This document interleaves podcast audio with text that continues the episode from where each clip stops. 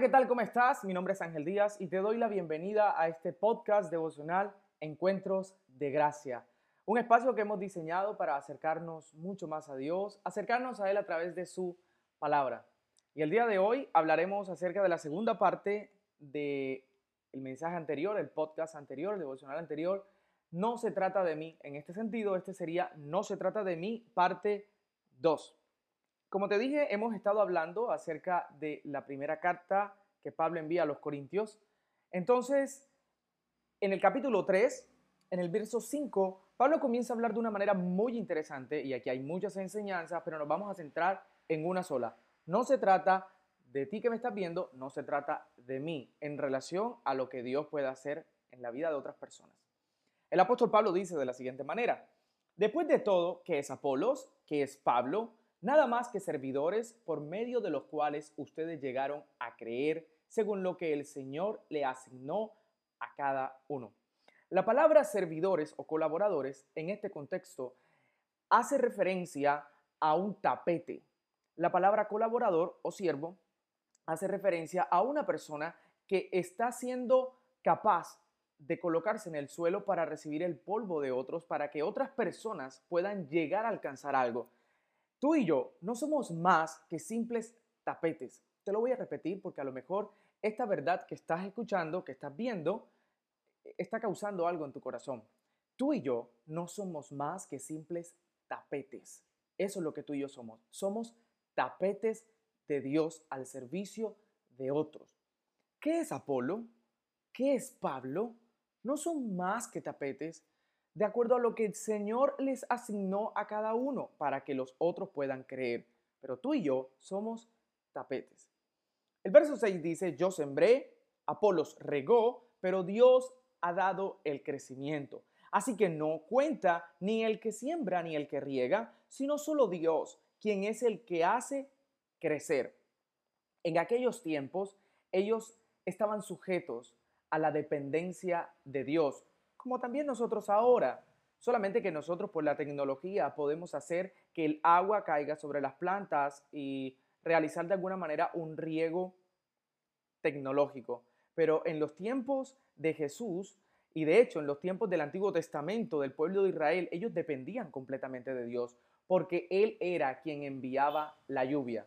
Pero eso no es diferente hoy. Hoy Dios es quien envía la lluvia, quien envía el sol, quien envía todo lo que necesita una planta además de el que trabaja la tierra para que la planta pueda crecer o en, su, o en su defecto de un fruto. Pablo lo que está queriendo decir aquí es, independientemente de que yo haya sembrado, independientemente de que Apolos haya hecho el riego, si Dios no está en el asunto, no hay crecimiento, porque en definitiva Él es quien da el crecimiento. En este sentido, tú y yo, cuando le predicamos a una persona o le compartimos de la palabra, Simplemente estamos siendo parte de la totalidad de la obra. Tú y yo estamos siendo lo que se conoce como un evangelista. Estamos compartiendo.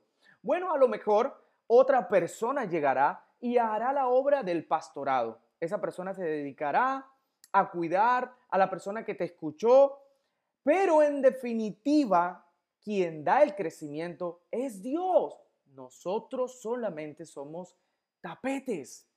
El verso 8 dice, el que siembra y el que riega están al mismo nivel, aunque cada uno será recompensado según su propio trabajo. En efecto, nosotros somos colaboradores al servicio de Dios y ustedes son el campo de cultivo de Dios, son el edificio de Dios. El apóstol Pablo termina con una hermosa metáfora para cada uno. Por un lado, nosotros somos el campo de cultivo de Dios, lo que los teólogos han llamado la labranza de Dios. Y por otro lado, somos el edificio de Dios. En un sentido, Dios es en exclusiva la máxima necesidad del campo para que pueda brotar el fruto. Y en otro sentido, Dios es el arquitecto y nosotros estamos sometidos a sus órdenes porque Él ya trazó cada plano. La iglesia está siendo edificada y nosotros, tú y yo, vamos a ser en este sentido los que vamos a ejecutar cada uno de los planes que Dios ya trazó. Nosotros no somos más que el lápiz en las manos de un escribiente audaz. Dios, que ya diseñó todas las cosas y nosotros que somos colaboradores de Él, para la ejecución de cada uno de sus planes. Dios que quiere que todos demos frutos, pero nosotros que debemos sembrar y regar, pero nunca olvidar que absolutamente todo depende de Él. Esto es, no se trata de mí, parte 2. Recuerda, tú y yo somos un tapete, un tapete de Dios. De manera amorosa, un tapetico, de manera amorosa, un tapetón, pero no somos más que esos, somos más que servidores de parte de Dios. Toda la gloria nosotros se la debemos dar a Dios. Esto lo puedes aplicar tú en tu vida particular. Alguien me preguntó cómo yo adquiero propósito en mi vida. Y no sé si la respuesta fue adecuada, pero yo esto fue lo que le dije. ¿Sabes? Tú sabes que tienes un propósito cuando estás haciendo algo para transformar la vida de otros y no te estás centrando solamente en alcanzar tus metas personales. Cuando tú y yo trabajamos en función de otros, estamos siendo un tapete para que la vida de otros sea transformada, para que la vida de otros adquiera sentido, propósito, destino.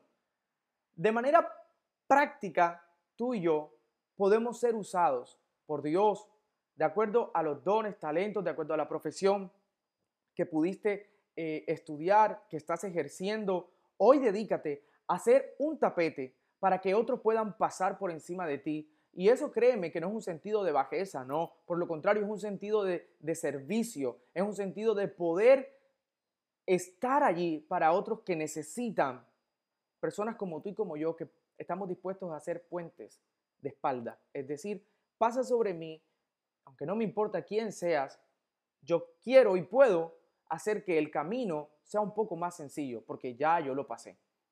Tú y yo somos tapetes, nunca lo olvides, al servicio de Dios, un Dios todopoderoso, un Dios amoroso, un Dios que está con nosotros.